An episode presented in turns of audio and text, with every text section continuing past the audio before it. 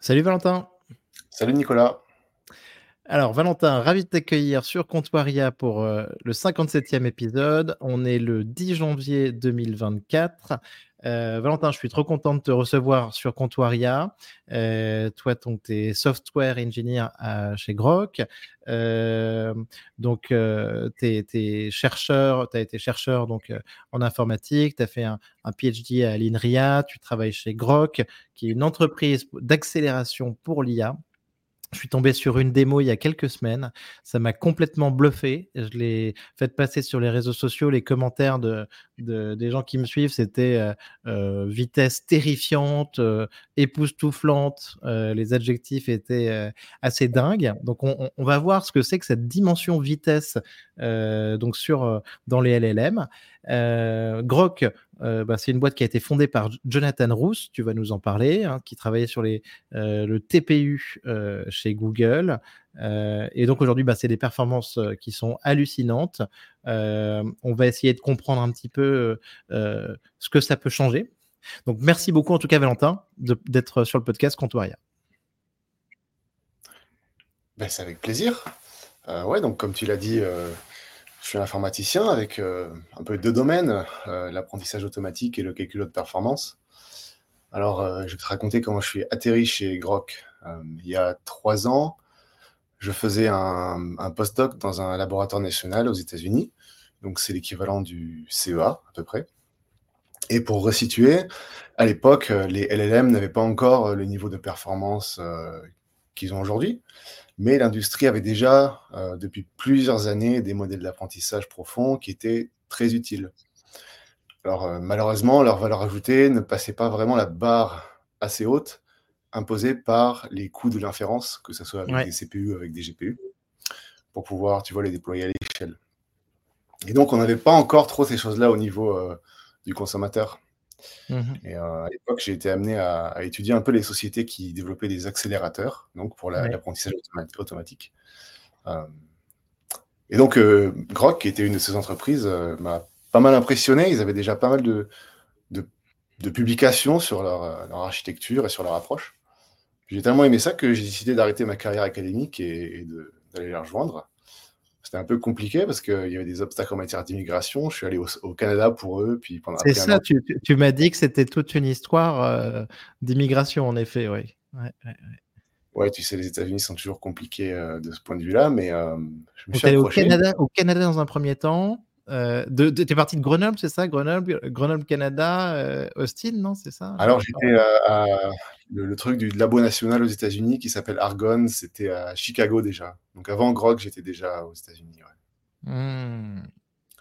Ok, super. Euh, et, écoute, bah, euh, je suis sur le, côté software, je travaille sur la pile logicielle euh, de la boîte. Voilà.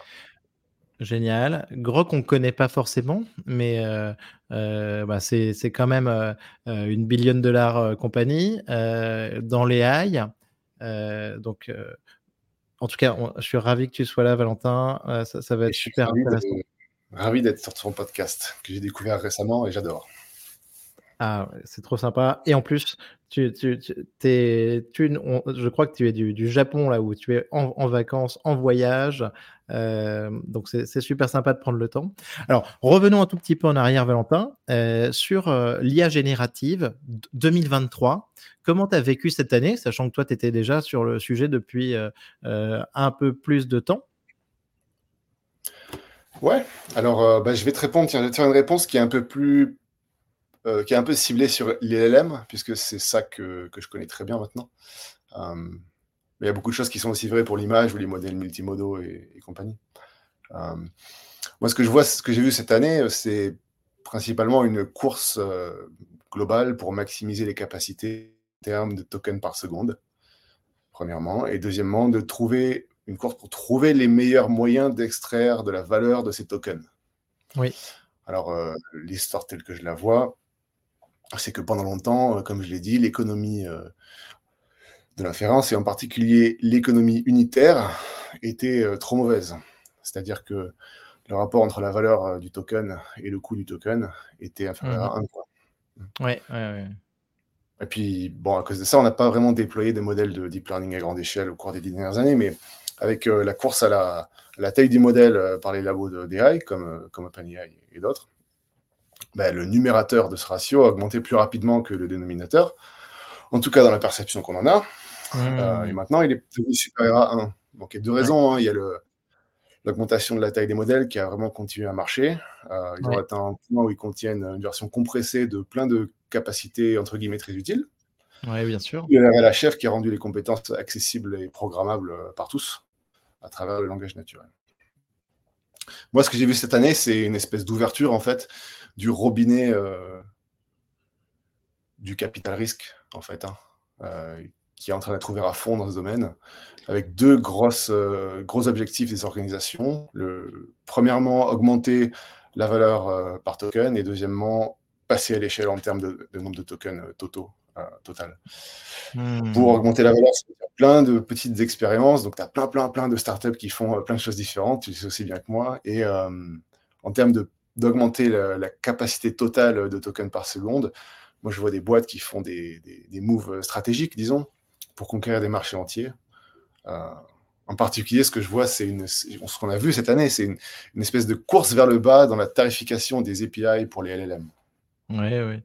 Ah bah ça, ça, on, ça, on, va en parler. Euh, bon, on a vu OpenAI à son échelle déjà euh, diviser ses prix par presque 10 hein, sur, sur, les, sur, le, sur les tokens. par rapport au capital risque dont tu parles, c'est sûr que je pense que on parle de quasiment 30 milliards investis euh, donc dans des startups de, de l'IA en 2023. Euh, on a vu aussi que les, euh, les, GAFAM, donc les Magnificent Seven, ont investi énormément aussi sur, sur, sur ces acteurs. On en parlera tout à l'heure sur l'économie justement de, ces acteurs. Tu m'as dit que tu avais un, avis sur le sujet. J'aimerais savoir aussi, Valentin, toi, au quotidien, tu utilises un petit peu euh, euh, des outils d'IA générative? Et si oui, lesquels? Alors, il y en a plein que, que j'aime bien, tu vois. Alors, dans, le... moi, les choses qui m'intéressent, c'est les choses qui sont un peu euh, en haut de la chaîne. Enfin, dans, plein d'applications, tu vois le token par seconde, tu regardes un peu quelle est la valeur du token, les trucs qui sont tout en haut, hein. c'est-à-dire que comment tu extrais le plus de valeur possible du token, quoi. Pour moi, c'est les applications qui sont des outils, ce que j'appelle euh, de, en, gros, l'utilisation des LLM de second ordre. Le LLM qui est un mmh. bras de levier te permet de développer un produit qui lui aussi a un bras de levier. Donc l'ingénierie en gros. Hein. Euh, il y a plein de trucs populaires dans le domaine. Euh, il y, a Copilot. J'ai eu fait ça. qui est intéressant. Il n'a pas de, de RLHF, le Copilot. C'est qu'avec de l'autocomplétion. Du coup, il faut mettre ton intention dans des commentaires, etc. C'est un peu limitant du point de vue UX. mais vraiment pas mal comme approche. Il y a un autre produit qui s'appelle V0.dev, un truc de version. Euh, V0.dev, c'est un peu le mid-journey du front-end web, où tu lui donnes des instructions et il te génère un front-end euh, pour lequel il fait un rendu dans son navigateur. C'est pas mal. Euh, mais alors moi, j'utilise pas vraiment énormément ces trucs-là au quotidien, pour plusieurs raisons. La première, c'est que bah, j'ai déjà codé. donc ça limite la valeur ajoutée. et la deuxième, c'est qu'ils sont lents, quoi. Ouais, ouais, ouais. Alors, euh, j'attends un peu que les modèles augmentent en qualité, que les, API montent en vitesse d'inférence. Le truc que j'utilise beaucoup, c'est euh, les outils de Grok. Quoi. Ah, bah voilà. Euh, donc, en particulier, tu as. ouais. Donc, tu utilises Grok et tu utilises ton propre produit. en particulier, tu allais me dire, donc, bah, le chatbot de Grok? Ah oui, tu as, dû utiliser donc le chatbot, c'est ça dont tu parlais tout à l'heure. Euh, mmh. donc le chatbot de Grok, c'est un, un, produit Grok, ouais. C'est une démo en fait euh, technique, hein, un chat euh, qui est basé sur le modèle Lama 2 open source de Facebook, de Meta.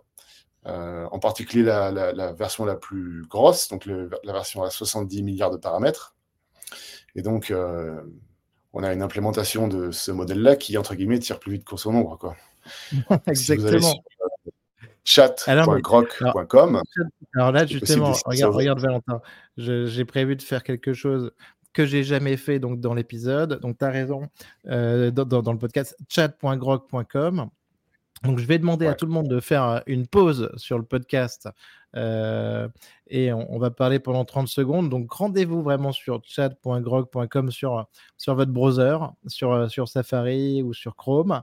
et, et vous allez voir, vous pouvez faire juste une petite requête pour tester ce produit chat de Grok je ne sais pas comment lutter contre euh, le Blue Monday, qui est euh, donc le, troisième lundi du mois euh, traditionnellement, donc lundi prochain, le 15 janvier, le jour le plus déprimant de l'année.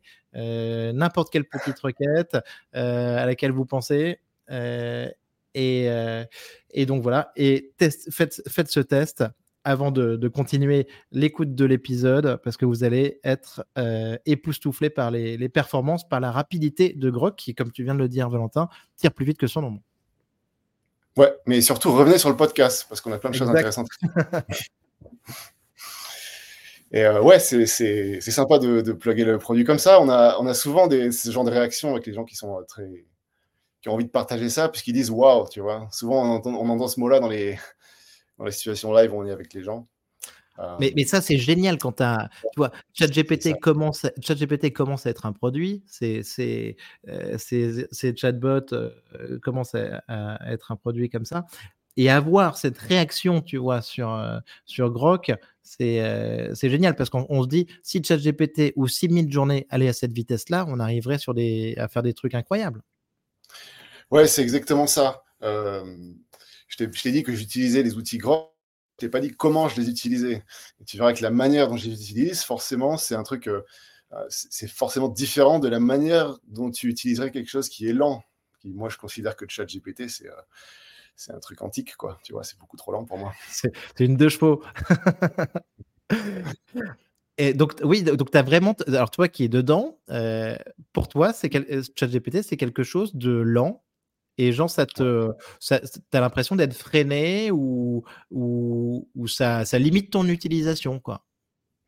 Ouais, c'est ça. En fait, euh, euh, si tu veux, euh, bon alors moi je suis à l'intérieur de la boîte, donc j'ai accès à un petit peu plus que, que, les gens juste en allant sur chat, chat.grok.com. J'ai accès à d'autres modèles, en particulier des modèles comme Code Lama que, que je peux utiliser. Et puis j'ai aussi une API en interne que sur laquelle je peux envoyer des requêtes euh, directement depuis euh, l'endroit où je travaille. Hein. Et donc, euh, ça, ça me permet de faire plein de choses. Par exemple, quand je travaille sur du code, donc je t'ai parlé un peu de Copilot tout à l'heure, qui est un produit de, GitHub, qui a une API qui est, qui est intéressante, une, pardon, une UX qui est intéressante, mais qui est très peu dans l'itération. Un truc qui m'intéresse beaucoup et qui, qui, qui intéresse très vite les gens quand tu leur donnes de la vitesse, c'est d'abuser en fait le, LLM qui est derrière le produit que tu utilises pour itérer très vite sur euh, le contenu que tu manipules, alors que ça soit euh, du code ou autre chose. J'ai tendance à, balancer même du feedback en direct, que ça soit d'un compilateur, tu vois, qui sont mes outils à moi, d'une suite de tests, hein, qui sont les choses que j'utilise au quotidien pour développer directement dans l'API, sans les consulter. Alors j'ai tendance à, inspecter les différences en sortie pour attraper un peu les, hallucinations et tout ça. Et puis, euh, si je veux une meilleure qualité et que je peux me convaincre euh, d'attendre, tu vois, euh, pour avoir ce, meilleur résultat, je peux même faire quelque chose qui s'appelle du raffinement ou refining ou de la réflexion, on appelle ça aussi de l'autoréflexion, où je demande au chat, de, en gros, d'améliorer son résultat en prenant plus de temps pour le calcul. Mmh. Oui, oui. Donc toi, tu, tu, l'utilises pas uniquement sur le chatbot, en fait, tu utilises avec l'API aussi, donc par rapport aux requêtes que tu peux faire ou par rapport à ton travail sur le code. Quoi. et là-dessus, tu as, la même vitesse?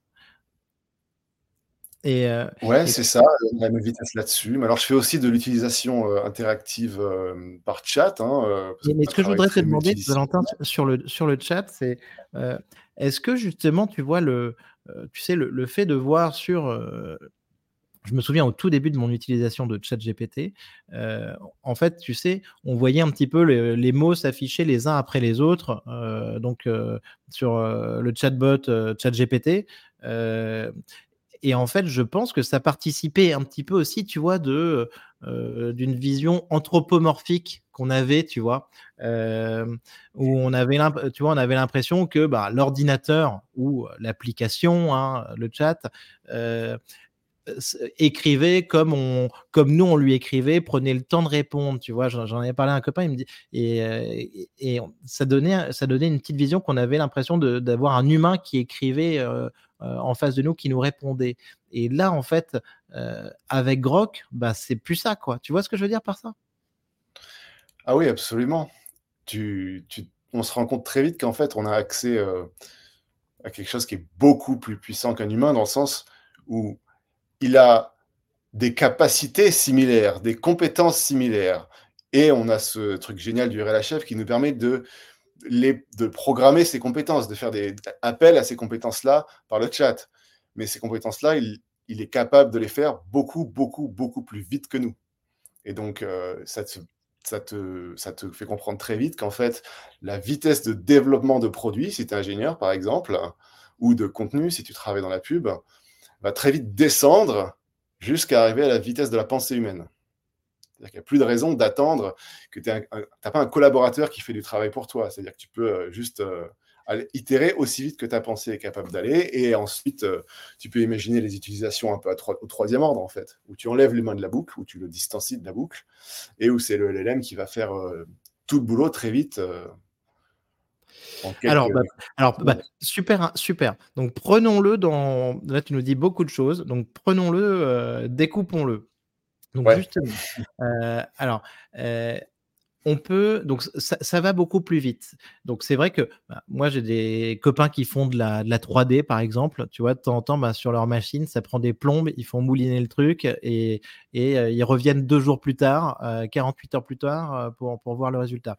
Sur mid-journée, j'ai une, j'ai, pas une, j'ai une version normale. de temps en temps, je trouve ça un petit peu long, tu vois. Euh, sur Whisper, quand je traduis ces, euh, ces, podcasts avec un, modèle de speech to text, euh, de temps en temps, ça peut me prendre trois minutes aussi. donc, en tout cas, Grok et les technologies sur lesquelles vous travaillez, ça, ça va permettre d'itérer, enfin, et d'avoir un résultat quasiment immédiatement.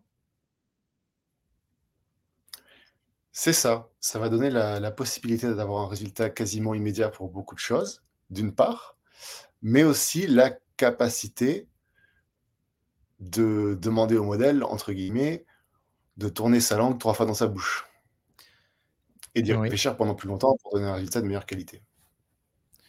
Mmh. Ça veut dire que. Alors, tu, nous, parles potentiellement de, que le modèle fasse euh, plusieurs inférences sur euh, une requête, c'est ça? C'est ça. Alors ça, c'est une technique qui s'appelle euh, l'autoréflexion. je peux te donner une illustration de l'autoréflexion, si tu veux comprendre, enfin pour illustrer, pour que ça soit clair en fait. je vais ouvrir ma petite fenêtre, là j'ai une liste, alors j'utilise ces trucs-là moi tout le temps, donc je les ai enregistrés. en, voici une tu lui donnes, demandes d'abord rédiger un plan pour répondre à la requête suivante d'une manière non évidente, créative et engageante. Tu lui donnes une requête. Prochaine inférence. Comment ce schéma pourrait-il être meilleur? Prochaine inférence.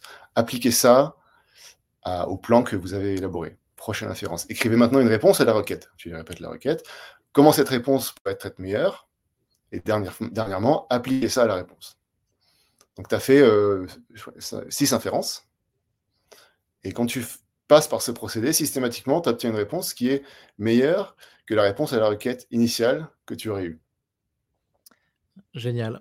Ça fait penser. Alors ça, c'est un domaine de recherche ouvert. Ça ne marche pas à 100% mmh des cas. D'accord? Donc, ça m'oblige quelque part à faire quand même du travail d'ingénierie euh, au jour le jour. Je ne peux pas tout déléguer, tu vois, un LLM qui, qui est difficile à cadrer par ce processus, puisque tu, lui enlèves en fait les, les, gonds, tu vois, tu lui dis part, améliore, tu vois, dans un sens que le processus est générique. Euh, on fait encore du travail d'ingénierie, même chez Grok.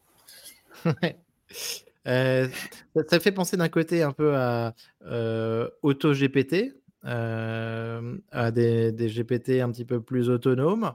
Ça fait penser aussi, OpenAI vient de donner un petit peu des recommandations de, de prompting Donc, bah, c'est donner évidemment du, du contexte, demander une action au modèle. Et il y a une troisième recommandation, ce qui, qui, qui, qui est souvent un peu oublié, c'est procéder par étapes pour arriver à un résultat là, ce que tu nous as décrit, c'est clairement ben, des étapes pour améliorer le, le, résultat. Quoi. Ouais, c'est exactement ça, sauf qu'elles sont euh, immédiates et transparentes. Alors évidemment, il faut avoir euh, la capacité d'exécuter les, inférences très vite. Mais est-ce que euh, OpenAI avec ChatGPT ou Anthropic avec Claude, est-ce que tu penses qu'ils rêveraient de pouvoir proposer ça? Je pense qu'ils en rêveront une fois que leurs utilisateurs partiront vers des services qui auront euh, une exécution plus rapide. Alors je sais que moi, du point de vue subjectif, il n'y a pas moyen que j'attende une seule seconde devant un, LLM qui me répond à la vitesse humaine maintenant. Tu vois que je suis habitué à, un LLM plus rapide. Euh, je refuse maintenant de faire ça. je, comprends très bien. Je pense que c'est impossible, très difficile ou impossible de revenir en arrière euh, là-dessus. C'est comme si tu, euh, en fait, tu avais comme moi un iPhone 15 Pro Max et qu'on te donnait un, iPhone 8, euh, t'es pas content, quoi. alors, Valentin, est-ce que tu peux donc maintenant nous... donné le Minitel, Minitel j'ai envie de dire, puisque l'iPhone 8 était quand même rapide. Minitel, Minitel, c'est très bien.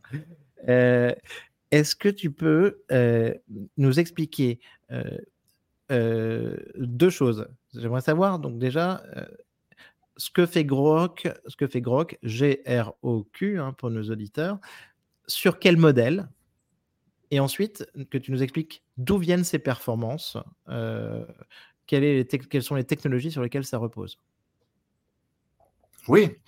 Alors, Grok est une entreprise d'accélération pour les AI, en particulier pour l'inférence. on fait des LLM, mais aussi d'autres applications real-time à l'échelle. Donc euh, notre technologie chez Grok, c'est un système d'accélération matérielle et logicielle pour l'intelligence artificielle. On fournit des performances avec une latence ultra faible pour les applications IA en temps réel. Alors en particulier, on a euh, démontré des, LLM euh, à plus de 300 tokens par seconde par utilisateur sur le, plus gros modèle de Facebook, hein, qui est le même que tu as sur le, le Chat, qui va un peu plus lentement, je crois, le Grok Chat. alors on a aujourd'hui, je crois que ce matin, il y a une, euh, un truc qui s'appelle le LLM Perf, le leaderboard LLM Perf, dont je t'ai envoyé un lien plus tôt, euh, qui compare un peu tous les providers d'API. Mhm. Voilà, pour montrer un peu euh, quelles sont les, la vitesse de chacun. Puis c'est là que tu peux voir un peu les, les chiffres. Je crois qu'on a un truc comme entre, autour de 200 tokens par seconde sur la démo Grok Chat en ce moment. Alors, euh, notre principale innovation, c'est un système à la fois matériel et logiciel. revenons, revenons euh, euh, Valentin, juste sur cette notion. Token par seconde, parce que tu en parlais au début, et donc là tu nous le dis, hein, que c'est dans le benchmark. Token par seconde, c'est donc le nombre de, caractères. Enfin, on fait une inférence, on fait un, on fait un, on fait un prompt, il y a une inférence, c'est le nombre de tokens que, le, que, que, le modèle va être capable de sortir en, réponse. Oui, c'est ça. On a fait un, léger écart de, de, rigueur euh, plutôt en parlant de, en comptant le nombre d'inférences. En réalité, sur un modèle comme ça, euh, il y a un token par inférence. Donc, quand tu as un prompt, tu as beaucoup d'inférences qui sont les qui sont chaînées les unes à, la suite des autres. Ah, je ne savais pas. Enfin, si, si, je le comprends parce que prédire le mot suivant, prédire le mot suivant l'un après l'autre, en fait, ce que tu dis, c'est que c'est à chaque fois une inférence, d'accord? Ah oui, d'accord. Euh, d'accord. Donc, euh, on prédit le mot suivant. Ça, c'est très important pour nos auditeurs. C'est le fonctionnement euh, standard du, du, du, LLM. Il y a le Financial Times, le FT, qui avait fait une super démo explicative de ça. Donc, la phrase, c'est la vache est dans le et ensuite, là, je vais choisir un mot, par exemple, le champ, ou dans la grange, ou dans le centre-ville. je choisis un mot. Après, je répète la distribution de probabilité là-dessus, euh, dans, et dans le champ euh, et la maison, et on continue comme ça, et à chaque fois on itère. Et donc à chaque fois ça, c'est une, une inférence, on refait ça, et ensuite on arrive donc à générer ben, plusieurs mots, plusieurs tokens. et à avoir quelque chose de, lisible et à voir ce, que, ce, que, ce que nous fait par exemple ChatGPT ou Grok. Ok. C'est exactement ça. Ce qui est intéressant dans ce processus, c'est que tu vois bien qu'il y a, dans une réponse à un prompt, plusieurs inférences. Ça veut dire que si tu as un délai à l'inférence, donc une latence à l'inférence qui est assez forte, tu cumules cette latence sur toutes les inférences. Donc tu as intérêt à être rapide sur les inférences individuelles et donc à, être, euh, avoir une latence en ce qu'on appelle batch one hein, pour une seule instance qui est très faible. Génial. Et donc, vous, là-dessus, vous faites 200 euh, tokens par seconde. Euh, est-ce que tu as une idée donc sur ce benchmark? Euh, il, donne des résultats par rapport à, à, ChatGPT ou, Claude? Alors, on fait. ça dépend un peu, si tu veux, des types de systèmes qu'on utilise, parce qu'il y a plusieurs trade-offs que tu peux faire. On a été capable d'aller à 300 et plus, et il y a beaucoup plus de choses qui sont possibles, évidemment. sur le, le chat.grok.com, je crois qu'on est à peu près autour de 200, avec alors la meilleure implémentation sur GPU pour Lama 2 que je connaisse tourne autour de 40. Euh, j'ai pas moi-même regardé en détail le benchmark que je viens de t'envoyer. Je suis en train de l'ouvrir en même temps que je te, hmm. je te parle. Il est tout récent. Je regarde, je vois Grok à 185 en moyenne, entre tu vois 140 et 200. Et puis le plus rapide à côté de ça, c'est Anyscale autour de 66. Hmm.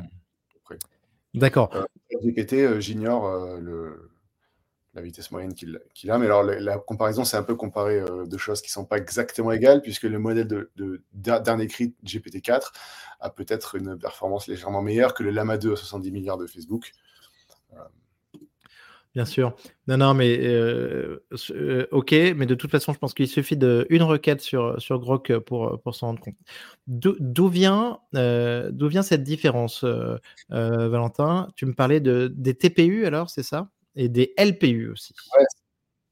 Si tu veux bien, je peux te finir la description en fait du boîte, de la boîte, puisque je ne t'ai pas expliqué ce que la boîte vend. Avec plaisir. Ouais, alors donc l'innovation de la boîte, c'est un système matériel logiciel. Donc au cours des huit dernières années, hein, la boîte a quand même un certain âge, donc bien avant les LLM, on a que, développé le premier LPU. Donc euh, tu connais CPU, GPU, LPU, c'est pour euh, Language Processing Unit, euh, donc qui est un circuit intégré avec sa pile logicielle. Donc du côté business, la boîte à la fois vend des systèmes, donc c'est des cartes, des blades, des racks, des clusters, et des services API qui tournent sur nos déploiements internes on a à peu près 3000 euh, LPU qui sont déployés dans plusieurs centres de données et on construit plusieurs euh, clusters par mois euh, et on accélère ça en, 2024. alors du côté des modèles, parce que tu m'as parlé des modèles brièvement, sur quel modèle bah alors, si vous achetez un système Grok, par exemple, il y a le SDK qui vient avec, avec un compilateur, et on peut compiler ce qu'on veut. On a compilé automatiquement 800 modèles de Hugging Face. Euh, donc c'est assez différent de Nvidia où tu dois écrire euh, du code spécialisé pour chaque modèle. Là, c'est pas le cas. Tu prends un modèle, tu utilises un compilateur générique et, c'est tout quoi. Euh, et après, du côté API, si, sans acheter du matériel, on a un programme d'accès anticipé qui ouvre officiellement le 15 janvier, il me semble, où les gens peuvent obtenir la vitesse de token la plus rapide au monde et les prix qui battent toutes les offres qu'ils ont reçues ailleurs. Donc on a des démos de performance pour, pour le Lama 2 à 70 milliards de paramètres, euh, Mistral, Code Lama, euh, Vicuna 33 milliards aussi. Euh, il suffit d'envoyer un mail à api.grok.com pour, pour pouvoir tester? Pouvoir participer à ça, voilà. Mais alors ça, c'est génial parce que du, franchement, du Lama 2, mais quand on aura du, du Lama 3 ou le, dernier modèle Mistral, la Mixtral, euh, Mixture of Expert, là, euh, avec, avec Grog, ça va être génial. Ça va être génial et surtout, euh, il sera facile à, compiler et à monter sur notre système. Pas besoin de passer plusieurs semaines à, implémenter pour l'inférence sur GPU. Mmh. Donc justement, tu parlais d'où viennent, les, viennent ces performances sur les LPU. Ouais. Je, te fais la, version courte, si tu veux.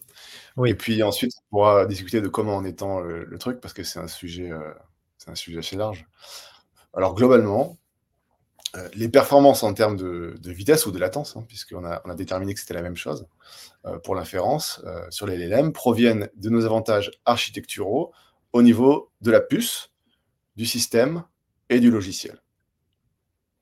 Alors, pour le passage à l'échelle en particulier, puisque tu, tu m'as posé la question du passage à l'échelle, c'est vrai, alors, dans, deux sens, dans, de deux manières, en fait, ça dépend comment tu interprètes euh, le, terme.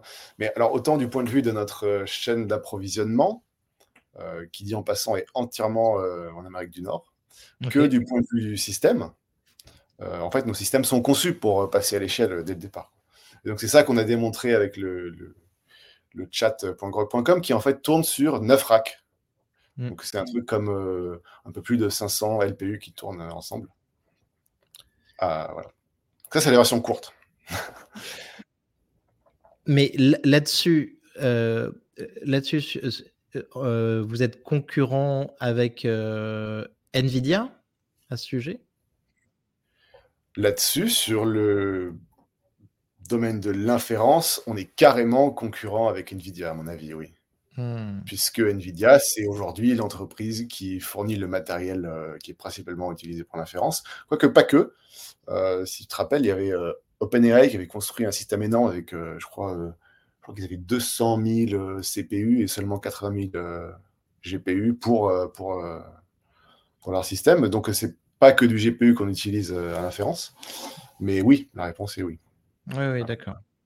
Alors, si tu veux, ce que je peux faire, c'est expliquer un peu les fondamentaux, si tu veux, qui, qui sous-tendent euh, tout cette, tout cette, euh, cette, industrie des semi-conducteurs en termes, de, en termes techniques. Comprendre comment on, on, a, on, a, on, part du GPU, on améliore en fait. Ouais, s'il te plaît, Valentin, super. D'accord. Alors, euh, voilà. Sans doute, toi et tes éditeurs, vous en avez un peu marre d'entendre parler de, de loi de Moore. Euh, je ne vais pas euh, passer trop de temps là-dessus, mais non, non, mais, ça, c'est une question que je voulais te poser. C'est qu'est-ce que c'est la loi de Moore euh, post IA en fait? Est-ce qu'elle tient toujours ou est-ce que ah. on va plus loin? Voilà. D'accord, bah c'est super, c'est super comme question. c'est en fait un grand débat du côté marketing et relations publiques, mais en réalité, il y a des réponses très très simples à ça. Donc la définition de la loi de Moore, pour le rappeler, c'est euh, en fait pas une loi, c'est une prédiction.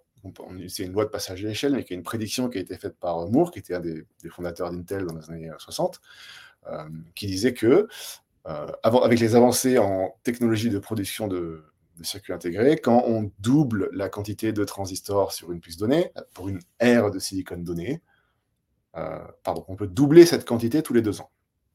Ça, c'est la loi de Moore. Il y a une autre loi qui est moins populaire, mais qui est tout aussi importante, qui s'appelle la loi de Dennard. Dennard, qui était un type d'IBM, qui, à peu près à la même époque, a, fait, euh, a donné cette loi, qui est aussi une prédiction, qui dit que quand tu réduis comme ça la quantité de transistors pour une aire donnée de silicone, tu vas consommer la même puissance. D'accord? Donc, ça veut dire que dans les années 60-70, quand tu avais une architecture de processeur, il suffisait d'attendre deux ans et tu avais deux fois plus de transistors au même prix pour la même puissance consommée. Ce qui était génial. C'est une loi géométrique, hein, c'est donc ou exponentielle, ça dépend comment tu veux l'appeler, mais euh, donc euh, ça, a des fortes implications sur le type de développement industriel que tu fais. Aujourd'hui, la chose qu'il faut retenir, c'est que si tu as une architecture donnée, tu peux mettre deux fois plus de transistors sur ta puce, mais ça va te coûter deux fois plus cher et elle va consommer deux fois plus d'énergie. Ok j'arrondis très fortement les ratios pour rendre euh, l'explication euh, légitime. Donc ça veut dire qu'on est arrivé au bout de la loi de Moore, qu'elle tient plus, grosso modo? Alors il y a encore des améliorations, mais elles sont beaucoup plus lentes. Et euh, il y a une grande bataille dans les médias entre le le PDG de Nvidia, euh, Jan Huang, et le PDG de Intel, Glasinger. Donc Glasinger dit le Moore existe encore, Huang dit le Moore n'existe pas. Peu importe, tout ça, c'est des, des, débats qui sont infertiles parce qu'ils portent sur la définition de la loi et portent sur les termes marketing utilisés pour définir les processus de production et leur précision. Quand on dit un processus à 2 ou 3 nanomètres, en réalité, la, réalité des choses est différente du terme de marketing. C'est un peu comme la Xbox 360, que veut dire le chiffre? Hmm. Donc, la dynamique a vraiment changé. Et donc, euh, ça veut dire aussi que les, processus commerciaux et incitatifs ont changé. Dans les années 70 ou 60, euh, on n'était pas incité à avoir plein d'architectures différentes pour plein d'applications différentes. C'était suffisant d'avoir un type d'architecture qui ciblait les applications les plus importantes, donc c'était les CPU, d'accord Et de, de suroptimiser cette architecture. Si tu avais une application euh, qui demandait trop d'énergie avec cette architecture-là, tu n'étais pas vraiment incité à dépenser 100 millions de dollars pour développer une nouvelle application, puisque tu pouvais aussi avoir le choix d'aller danser pendant deux ans et de revenir. Et là, maintenant, tu avais un processeur qui était capable de faire tourner maintenant ton application. Donc, entre le choix entre dépenser 100 millions de dollars pour aller plus vite et aller danser, moi, je vais danser. Ouais. Euh, et ce qui s'est passé, c'est que bah, la musique a commencé à ralentir. Euh, donc, dans les années 80, euh, on a commencé à voir que ça allait plus trop marcher comme ça. Puis, il y avait des applications, comme le rendu 3D en particulier, qui demandaient beaucoup de calculs. Ouais. C'est là que les GPU sont apparus. Donc, qu'est-ce que tu fais quand euh, la loi géométrique euh, commence à ralentir? Tu regardes ta classe d'application, c'est qui t'intéresse, donc en l'occurrence le rendu 3D, et tu vas développer une architecture matérielle qui va à la fois euh, qui va être moins bonne pour l'ancienne classe d'application en termes de performance et de programmabilité, mais qui, pour ta nouvelle classe d'application qui t'intéresse, va être meilleure en performance et en programmabilité. Et donc ça, c'est l'histoire des GPU. Les GPU pour la, pour la 3D, pour les jeux vidéo. Très bien. C'est ça. Et alors, il s'est trouvé que quand on a commencé à faire du, du deep learning de manière sérieuse euh, avec des plus gros modèles, euh, alors les, applications de, je, reviens une, euh, seconde, les, applications de rendu 3D, qu'est-ce qu'elles ont de particulier? Elles sont très fortement parallèles, premièrement. Et deuxièmement, elles ont beaucoup d'algèbre linéaire, et en particulier de multiplication de matrices. D'accord? Donc ça, c'est leur nature fondamentale. Et euh, l'AI, c'est pareil. C'est très parallèle, et il y a beaucoup d'applications euh, d'opérations d'algèbre linéaire. Et donc, les GPU ont très très bien marché, notamment pour l'entraînement, mais aussi pour l'inférence, euh, pour faire ça. Euh, le problème, c'est que euh, c'est un truc que Big Tech a vraiment découvert, euh, tu vois, il y, a, 10 ans maintenant à peu près, quoi. C'est que, bonne nouvelle, le machine learning, ça marche. Mauvaise nouvelle, les GPU, ça coûte trop cher. Alors, il, y a, il y a trois parties à ça, tu vois. C'est que d'abord, il faut entraîner le modèle sur GPU, ce qui coûte cher en soi, mais qui n'est pas vraiment un problème puisque c'est un coût fixe. Pour Big Tech, c'est donc de l'argent de poche. Mhm. Deuxième problème, il faut implémenter euh, l'inférence sur GPU, ce qui est très complexe. Donc, il faut payer des gens et ça prend longtemps. Mais pareil, c'est un coût fixe. Donc, ce n'est pas vraiment un problème pour Big Tech. Troisième problème, c'est l'économie unitaire de l'inférence sur GPU, du point de vue du coût de la puce et de sa consommation en énergie. Ouais. Et ça, ça, ça c'est un problème à l'échelle. Donc là, c'est une vraie épine dans leur pied euh, qui, à mon sens, c'est pour ça qu'on n'a pas eu, en fait, euh, tu vois, toutes les applications de ces modèles d'apprentissage super cool qu'on a eu les dix dernières années. Euh, je pense qu'une raison pour lesquelles, euh, une des raisons pour lesquelles les gens n'ont pas vraiment réagi à, à- à- au LLM, euh, tu vois, s'ils étaient déjà dans, dans le, dans le machine learning, c'est que on est habitué à pas vraiment voir le truc à l'application au final, quoi. Et, et donc, pour s'enlever cette épine dans le pied, euh, la question, c'est qu'est-ce que tu fais, quoi? Ouais. Tu vois? Et, euh, et donc Grok, ça part de là. C'est le, Grok, c'est l'histoire de, de, de Jonathan Ross, tu l'as mentionné, le, le PDG de la boîte, qui était en fait euh, chez Google. Et lui, bah, il, il a commencé par là en disant bah, qu'est-ce qu'on fait? On prend la même méthode, on regarde la classe d'application et on redéveloppe une nouvelle architecture matérielle et logicielle qui correspond à cette classe d'application, qui est meilleure en performance et en programmabilité. C'est ça qu'il a fait euh, avec Ce qu'on a, fait sur, ce qu'on a fait sur les GPU par rapport aux CPU, on le refait maintenant euh, à l'ère des, des modèles, euh, euh, des grands modèles en fait, de, de langage ou, de, euh, ou des modèles aussi text-to-image. Ouais, c'est ça, exactement. Alors, la première question qu'on se pose quand on fait ça, c'est euh, quelles sont les propriétés des tâches d'IA que Ouais. les, les tâches de rendu 3D n'avaient pas? Mhm. Euh, donc, euh, il y en a deux. Euh, la première, c'est que les modèles sont énormes et deviennent toujours de plus en plus grands. Et donc, ça veut dire que ça ne tient pas sur une puce. Typiquement, il faut construire des systèmes qui passent à l'échelle et donc réduire les coûts de transfert en termes de bande passante entre les puces, premièrement. Et la deuxième chose, c'est que tu connais la plupart du temps la structure du modèle à l'avance. C'est-à-dire que quand on dit réseau de neurones, il y a vraiment un réseau et on connaît sa structure. Du point de vue calcul, ça veut dire que tu connais l'ordre des opérations à l'avance, ce qui n'est pas vrai dans le cas euh, du calcul en général. Mmh. quand tu connais ça, euh, il y, a, y, a, des fois des boucles et des, des, branches dans ce genre de programme, euh, mais c'est limité. La plupart des, des, des modèles d'apprentissage sont structurés. Et donc, le, ton boulot, quand tu fais ce genre de choses, c'est de trouver un moyen d'en tirer parti. Et alors, euh, ben, je, Jonathan, avec Grok, euh, quand, il a, quand il a commencé ça, l'approche, ça a été de dire on va commencer par le compilateur. Donc, le compilateur qui est euh, l'outil qui te permet de prendre le modèle et de le transformer en quelque chose qui s'exécute sur la puce. Ouais. On va commencer par écrire ça et ensuite, on prendra des décisions sur l'architecture de la puce elle-même pour être sûr qu'on a développé un écosystème hardware, software, qui est les deux, et que les deux fonctionnent bien ensemble. Et la, chose qui est sortie de ce processus euh, de RD, en gros, c'est de faire table rase complète sur la, dette technique des GPU, entre guillemets, euh, et d'aller vers une architecture extrêmement simple. Alors pour les geeks euh, qui écoutent, ils peuvent aller sur, sur le site de Grok. On a plein de papiers de recherche qui expliquent en détail l'architecture. Si vous voyez à côté un GPU, à côté d'un LPU, vous avez l'impression de regarder euh, un, tableau de Pollock et un tableau de Mondrian, quoi. il, faut, pisser les yeux aussi, si tu veux. Mais euh, t'as un qui est beaucoup plus simple, en fait. Le LPU, c'est une simplicité folle. Alors, c'est pas juste euh, la simplicité. Hein. Tu as, une vraie innovation technologique qui est derrière, qui s'appelle le déterminisme. ça veut dire que la puce,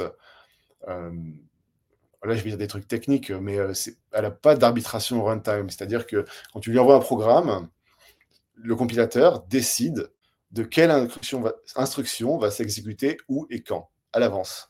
Et le hardware n'a pas euh, la liberté de choisir l'ordre d'exécution, de manipuler la mémoire, etc. Donc ça, ça a été l'innovation de base. C'est un truc qui est possible vraiment uniquement quand tu as, euh, as, ces modèles structurés dont tu connais l'ordre des opérations à l'avance c'est vraiment un super pouvoir, ça te donne euh, tous les avantages qu'on a. Est-ce que c'est euh, clair jusque-là? C'est très clair, euh, je, comprends très bien la différence. Est-ce que on, a vu que Sam Altman, tu sais, avait acheté des, des puces d'une startup dans laquelle il avait investi, qui s'appelle Rain. Je ne sais pas si tu en as entendu parler. Euh, c'est des, des, puces un peu euh, euh, révolutionnaires aussi, hein, un peu pour l'entraînement de modèles. Est-ce que c'est le même principe? Je ne connais pas l'architecture de Rain, et en tout cas, je peux répondre par ta question à. Et en fait, lui, c'est des. Regarde, regarde, regarde, ce qui est très intéressant, c'est on parle de NPU. Et, et j'imagine que ça doit être un truc neuronal, quoi, tu vois, un petit peu. Peut-être. si tu dis que mmh. c'est pour l'entraînement, en tout cas, ce qui est sûr, c'est que si tu veux avoir la meilleure architecture possible pour l'entraînement, tu n'as pas le même neuromorphic, résultat. Neuromorphic Processing Unit. D'accord, c'est des vieilles approches que Intel faisait déjà, neuromorphique. Ouais. Ah, d'accord. Pour le coup, on vise, on vise vraiment pas le, même, la même chose, mmh. tu vois, parce que l'entraînement et l'inférence, c'est à la fois des marchés, mais à la fois mmh des types de programmes qui sont différents. Et vous, vous êtes sur l'inférence. C'est ça, on est vraiment sur l'inférence. Donc, on t'a entraîné ton modèle, euh, tu veux maintenant le déployer à l'échelle. quoi. Hmm. Euh, très bien. Euh, l'idée pour vous, c'est d'être distribu de, distribuer votre solution directement ou de passer par d'autres entreprises aussi qui pourraient proposer votre solution alors, il y a un peu de tout du point de vue commercial, euh, comme ça. Mmh. Il y a, à la fois, il y a un distributeur chez qui on peut acheter des cartes aujourd'hui. Mmh. bon, j'oublie le nom, mais en cherchant un peu, on trouve, euh, il suffit d'un un coup de Google, quoi. à la fois, il y a du business API, comme je te l'ai dit, donc on on vend, on vend les tokens, Oui. directement sur nos systèmes. et cette année, comme je te l'ai dit, on on, appuie sur l'accélérateur en termes de, déploiement de nos systèmes internes euh, pour en avoir le plus possible, pour être capable de, faire ce business-là. Quoi. Mais, on vend également des systèmes. Quoi. Il y a un peu les deux. Euh. Comment est-ce que tu vois le donc toi pour toi le, business d'OpenAI par rapport à ça?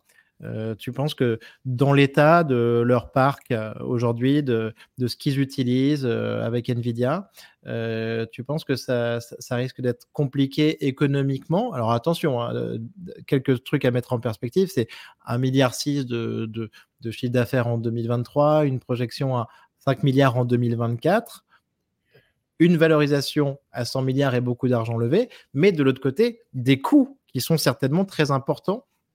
Est-ce que tu peux nous, nous donner ton, ton, ton avis là-dessus et ce que, ce que tu en sais? Ouais, ouais. Bon, j'éviterai de faire des commentaires spécifiques sur OpenAI, mais ce que je peux te dire euh, certainement, c'est que euh, moi, je pense que l'économie unitaire de l'inférence par GPU est complètement prohibitive. Euh, ce que je constate aussi, c'est qu'il y a une course vers le bas en termes de tarification des services d'API. Donc c'est intéressant de noter que les chiffres qu'on voit quand on regarde ça sont fondamentalement incompatibles avec, entre, entre, eux. Quoi. Donc si quiconque a essayé d'exécuter son propre euh, modèle LLM sur un GPU sur du cloud, c'est ce que je veux dire. Mmh. Donc les, les, entreprises gèrent cela de manière différente. alors il y en a qui offrent des services supplémentaires à leurs clients B2B, d'autres qui ajoutent des fonctionnalités de chat et de monétisation pour leurs clients B2C. Euh, je pense qu'il y en a qui doivent espérer une réduction future justement des coûts. Euh, une, chose, une chose est assez claire, c'est qu'il y a une course pour euh, conquérir le marché. Quoi. Après, non seulement les, les aspects économiques unitaires de l'inférence sont pas très agréables, mais ils sont aussi difficiles à trouver, les GPU, et puis difficiles et coûteux et difficiles à, déployer et à exploiter. donc je pense qu'effectivement, c'est pour ça ils veulent tous leur propre hardware. Quoi. Ils vont tous développer leur propre puce, mais en attendant, ils payent Nvidia. Voilà. Bien sûr. Donc il y, a, un. Ils envisagent tous de faire ça. Le problème, c'est que c'est super dur dans le sens où c'est pas vraiment un problème que tu peux compresser avec de l'argent. Développer une puce comme ça pour l'inférence, ça prend des années et euh, ça demande de, piocher dans une poule de talent euh, qui est très, très restreinte. OpenAI pourrait utiliser vos puces pour l'inférence? De GPT 4 ou 5, euh, voilà. Mmh. Absolument, il pourrait faire l'inférence sur Grok. Mmh. Peut-être qu'il devrait. je pense qu'il devrait. Euh, et en tout cas, pour ce, pour ce, euh, je sais pas, mais par exemple, si, un, concurrent, par exemple Claude ou, ou Inflection le faisait, ouais, ça, pourrait être, je pense, un vrai différenciateur. Euh, super. Euh, Valentin, j'aimerais te demander un petit peu comment tu vois les, les prochains challenges de, de l'IA euh, en termes de capacité de raisonnement, on en parle souvent.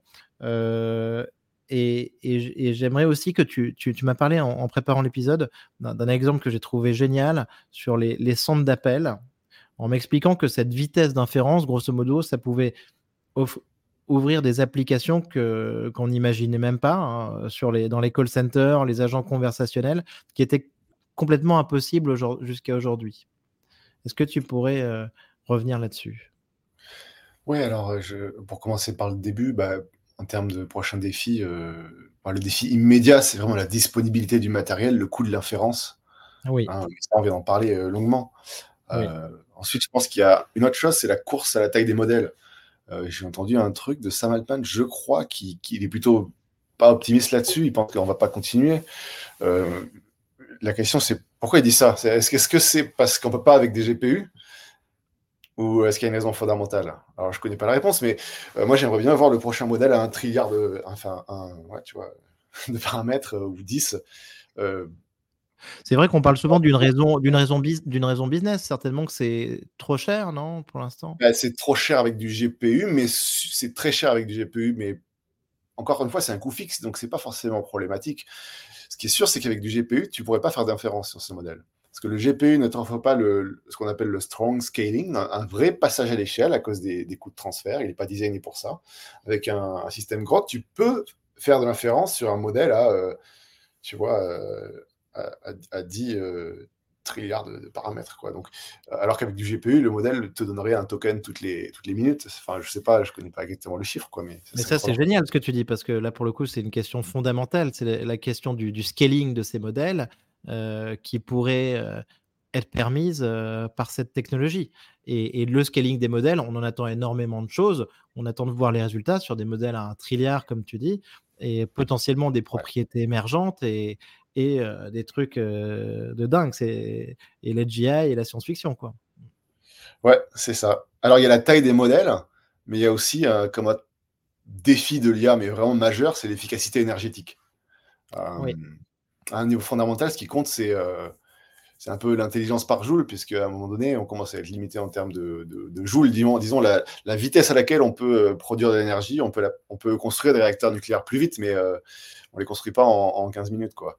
Euh, selon certaines estimations, l'IA consommerait plus de 140, je crois, 140 000 milliards de, de water par an, donc dans quelques années, si on faisait ça avec du GPU. Euh, donc c'est à peu près la consommation de l'Argentine, quoi. Euh, si tu fais ça avec des LPU, tu réduis par 10.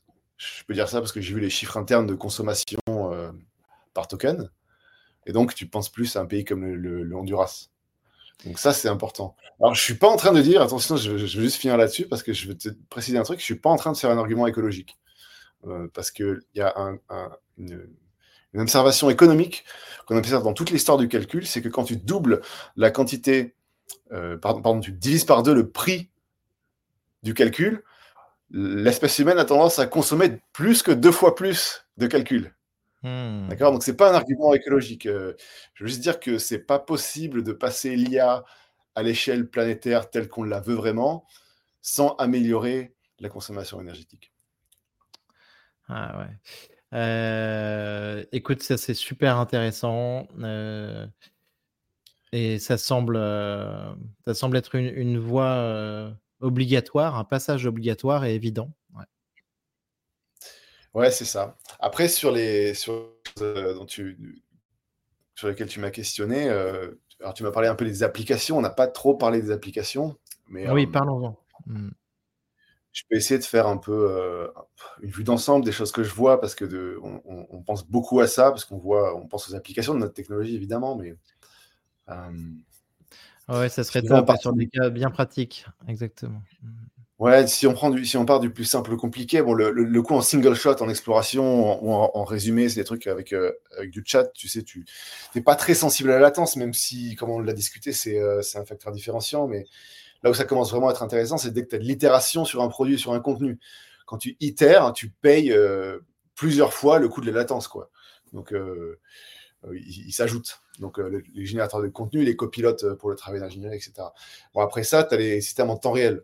Voilà, c'est bloquant. Euh, en dessous d'une certaine latence, c'est possible. Au-dessus de cette latence, ça marche juste pas parce que le système ne rattrape pas, excuse-moi, la réalité. Donc là, tu es obligé. Donc là, tu penses aux jeux immersifs en temps réel, par exemple, les copilotes en live, qui vraiment, du coup, pour le coup, la métaphore du copilote prend vraiment son sens. Le copilote, il va assez vite pour te suivre. ok, ça c'est super intéressant. Traduction universelle. Euh, euh, jeu, euh, jeu, immersif en temps réel. Traduction universelle, oui. Et on voit plein de modèles de méta, notamment en open source, qui, qui sort des, super modèles là-dessus sur la traduction universelle. Donc, le, le, traducteur à la Star Trek, quoi, grosso modo. Donc, ça, c'est hyper intéressant. je, mets je mets mes lunettes, je mets mes écouteurs et tout est en français. Euh, après, tu as aussi des applications. On a un client en ce moment euh, qui fait euh, du call center. Alors là, l'application, c'est un, un, rep qui parle à, un client et, et un copilote justement live qui va aider le rep de la boîte à dire voilà, ce client-là, là, il a l'air de, de, vouloir telle et telle chose, proposez-lui telle offre. Et le rep va, tu vois, en live, prendre le truc et l'envoyer. Ce qui n'est pas possible avec un qui est trop lent. Cet exemple, il est, cet exemple, il est génial parce que le, commercial, en effet, s'il doit être, euh, il a besoin de ce copilote pour euh, aller plus loin, euh, pour le conseiller dans son, dans son acte commercial, en effet, il n'a pas de temps du tout à perdre que la réponse soit générée. Il faut que ça lui soit proposé directement, poussé directement.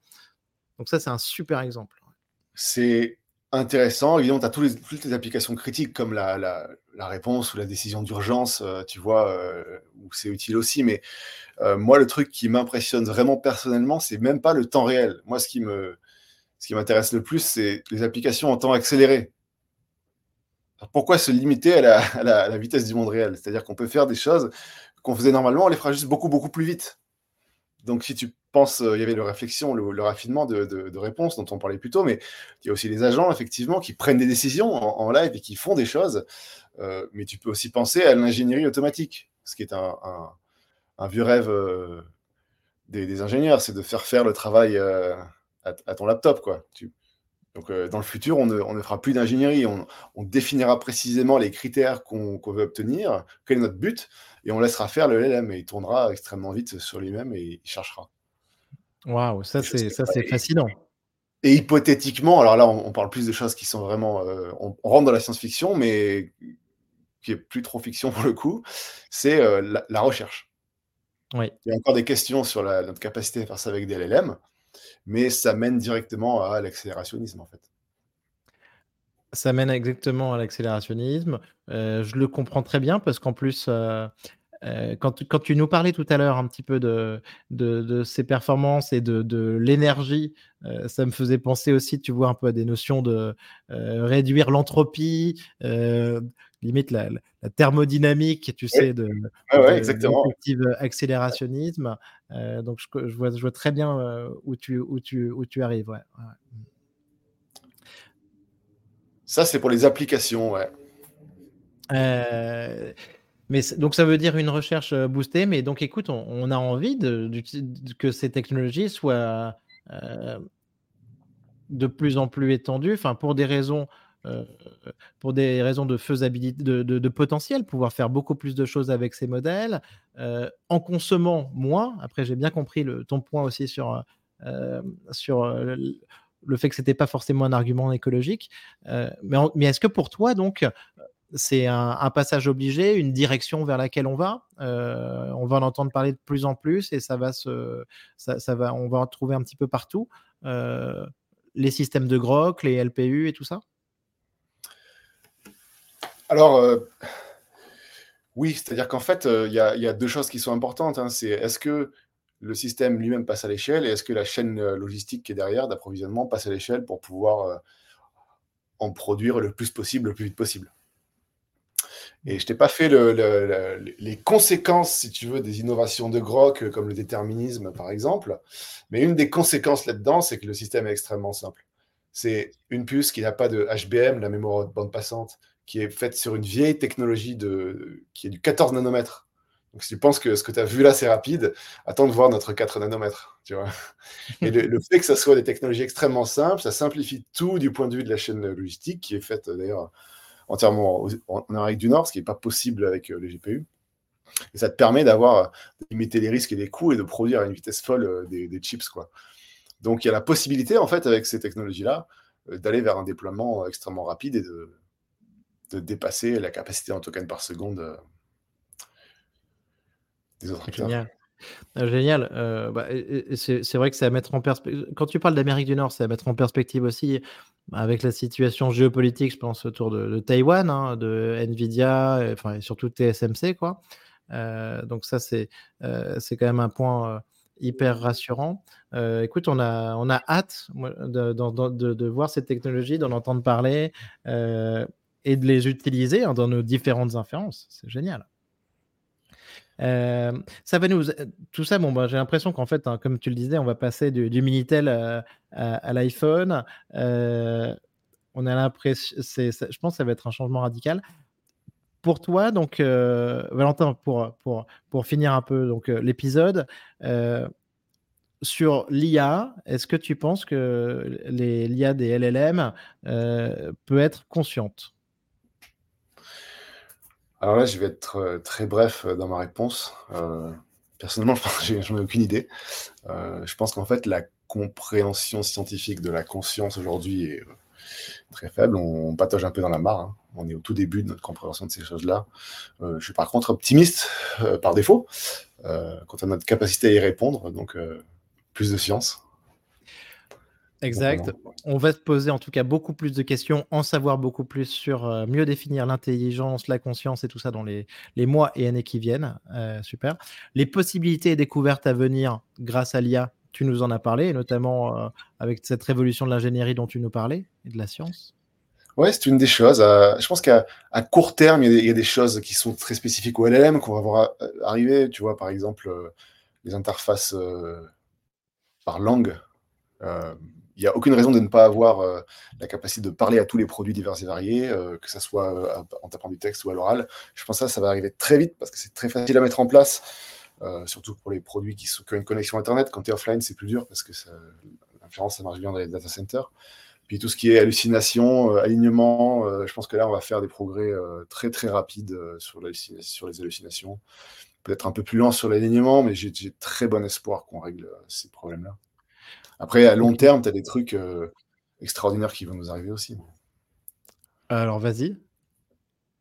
Ah, bah, à long terme, je pense que tu vois, les, les LLM, c'est vraiment le truc qui. Euh, tu veux, la révélation, c'est que ces modèles-là sont capables euh, d'apprendre une structure extrêmement complexe dans, un signal qui est un langage. D'accord? Euh, Il y avait, il n'y a pas que le langage humain. Tu avais des travaux en, en, 2017, je crois, sur un truc qui s'appelle la, la, traduction sans corpus parallèle. C'est-à-dire que tu as deux langues humaines, tu peux apprendre. Alors, tu fais une tâche, tu as un réseau beaucoup plus petit, tu ne fais pas du LLM, tu, la tâche est très simple, tu fais juste de la traduction, tu ne cherches pas à apprendre toutes ces choses qu'on a appris avec les LLM, mais tu peux apprendre à traduire un langage vers l'autre sans avoir forcément une pierre de rosette. Ouais. Donc, moi, j'aimerais bien euh, qu'on puisse faire ça pour comprendre un peu, tu vois, les, soit les systèmes d'écriture non déchiffrés, donc comprendre mieux notre histoire, ou déchiffrer les, langages animaux. On, pourrait parler aux dauphins et aux baleines. Il n'y a, vraiment pas de, de raison de pas essayer, en tout cas. Et il pourrait connaître des trucs utiles. extra. je pense que là, tu vois, ça, ça va être, ça va être génial, c'est fascinant. Euh, cette possibilité de. C'est une révolution totale du langage, ça, je suis tout à fait d'accord. Je reviens sur un, point un peu plus terre à terre. Euh, on parle souvent là de, de plus en plus de, de LLM embarqués dans, dans l'iPhone, en local, euh, dans nos MacBooks. Mmh. enfin, je veux pas être que dans l'environnement Apple, mais bon, enfin, on a compris. Comment tu vois ça, toi, par rapport à l'inférence Justement, tu disais que pour toi, elle devait peut-être venir plutôt du serveur ou Pour moi, elle doit absolument venir du serveur. Si tu veux avoir un modèle qui est très large et qui a très faible latence, mmh. tu n'as pas le choix. C'est du, du data center. D'accord. Donc, euh, on peut parler de temps en temps beaucoup là, de modèles spécialisés, un peu plus petits et de, en local. Mais ce que tu, toi, ton point de vue, c'est que quand même sur des gros modèles super puissants qui peuvent faire plein de choses, ça, pour le et, je pense qu'ils sont très importants pour ces modèles, pour ça qu'on les appelle fondationnels, qui doivent passer par le serveur. Voilà. C'est ça. En fait, les fondamentaux là, c'est que en termes d'input-output, un modèle de LLM, c'est rien, c'est du texte. C'est extrêmement, c'est très peu de données, très facile à, comprimer et à envoyer sur le, sur le réseau. Premièrement. Après, il y a quand même une, autre chose, c'est que tu n'as pas besoin du modèle super puissant pour toutes les applications. Il y a plein de cas où tu veux le LLM, mais tu n'as pas besoin d'avoir le LLM qui connaît tout à tout, qui a la, totalité de Wikipédia euh, compressée dans le modèle, qui a, tu vois, il y a bien, des cas où on va arriver à des LLM plus modulaires qui ont quand même des capacités qu'on veut avoir, mais qui ne pourront pas te raconter euh, toute la guerre de Corée en haïtien créole euh, à, la demande. Euh, je, rajoute quand même des petites questions parce que là, on est chaud. Et, et euh, mais j'aimerais avoir ton point de vue là-dessus sur la, multimodalité, quoi. Tu vois, donc au-delà du texte, les l'IA générative sur la, la, vidéo, les images et tout. Comment est-ce que tu vois ça? Alors, j'ai pas trop étudié ça. je mmh. pense que au-delà de la multimodalité qui est intéressante, hein, c'est des choses qu'on développe maintenant. on a beaucoup d'avancées qui sont en termes de, modèles. Euh, aujourd'hui, c'est des gros modèles monolithiques. Puis on a ces problèmes avec le copyright, par exemple, et puis l'alignement. Euh, je pense qu'il n'y a pas de raison qu'on n'arrive pas à résoudre tous ces problèmes. Hmm. À, couper les modèles en bout, tu vois, avoir des modèles qui sont capables de raisonner, mais qui ne sont pas capables de te rendre des articles du New York Times. Il n'y a pas de raison qu'on n'arrive pas tu vois, à régler tous ces problèmes-là et aller vers euh, un écosystème de modèles qui soit tu vois, un truc open source, tu vois, on, voit Mistral par exemple en France qui, lance son, qui, faut, qui alimente l'open source. Moi, je trouve ça génial euh, parce que je pense qu'il nous faut pour le progrès euh, scientifique euh, et technologique dans, dans ce domaine un, écosystème libre fort. Et ça va mener à plein d'innovations sur les modèles. Ouais, on est d'accord. Pas que dans Non, non, Mistral, c'est franchement, c'est exceptionnel ce qu'ils font. On verra aussi ce que fait QTI. Hein. Je ne sais pas si tu en as entendu parler, un laboratoire de recherche en open science lancé par Xavier Niel et CGA, CGM, avec des chercheurs hein, de ex-Meta notamment et de, Google, qui, vont sur, sur, sur encore plus, plus loin que l'open source, l'open science. Quoi, tu vois. Ah ouais, ça c'est, je suis totalement pour ça. Nous, on est, on est à fond là-dedans. En, plus, on a, avec des compilateurs génériques comme ceux de Grok, euh, tu es vraiment un très bon acteur de cet écosystème puisque tu peux prendre tous ces modèles-là, les compiler très vite. Tu n'as pas besoin de dépenser tout cet argent euh, pour implémenter les choses à l'inférence. Donc, euh, on se voit comme un, partenaire de cet écosystème potentiellement. tu vois. Ah, trop bien. On est très content de voir. Puisque pour nous, quelque part, c'est notre complément d'un point de vue commercial. Bien sûr, je comprends tout à fait. Et moi, j'ai qu'une envie, c'est de, voir et d'utiliser euh, des euh, Lama 3, des Mistral euh, avec des performances équivalentes à celles de GPT-4 et du QTI sur via Grok pour l'inférence. Franchement, ça serait super. Oui, pourquoi attendre Dernière question. ton film ou livre de science-fiction préféré? Ah il n'y a pas longtemps, j'ai vu euh, le dernier film de euh, Godfrey Reggio. Je ne sais pas si tu connais ce gars-là. Non. C'est le gars qui a fait un truc qui s'appelle la trilogie Katsi. Il y a Koya, Nikatsi, et puis d'autres films comme ça, qui sont des films euh, un peu d'anticipation que je recommande très, très chaudement. Mais récemment, il a, il a sorti un film qui s'appelle Once Within a Time. Ok. Pas encore traduit en, en, français, il faut le voir en anglais. Once Within a Time, c'est extraordinaire. Super. Euh, à voir. Eh ben, on va regarder ça. Euh, merci beaucoup Valentin, c'était génial d'échanger avec toi. Euh, Grok, là, c'est, c'est franchement c'est, bluffant quand on voit les, les performances de, ta solution. et, je pense qu'on va en entendre parler de plus en plus. donc c'est trop cool. Ben ouais, merci de m'avoir invité. C'était un plaisir de discuter avec toi. Merci Valentin. À très bientôt. Salut. À plus.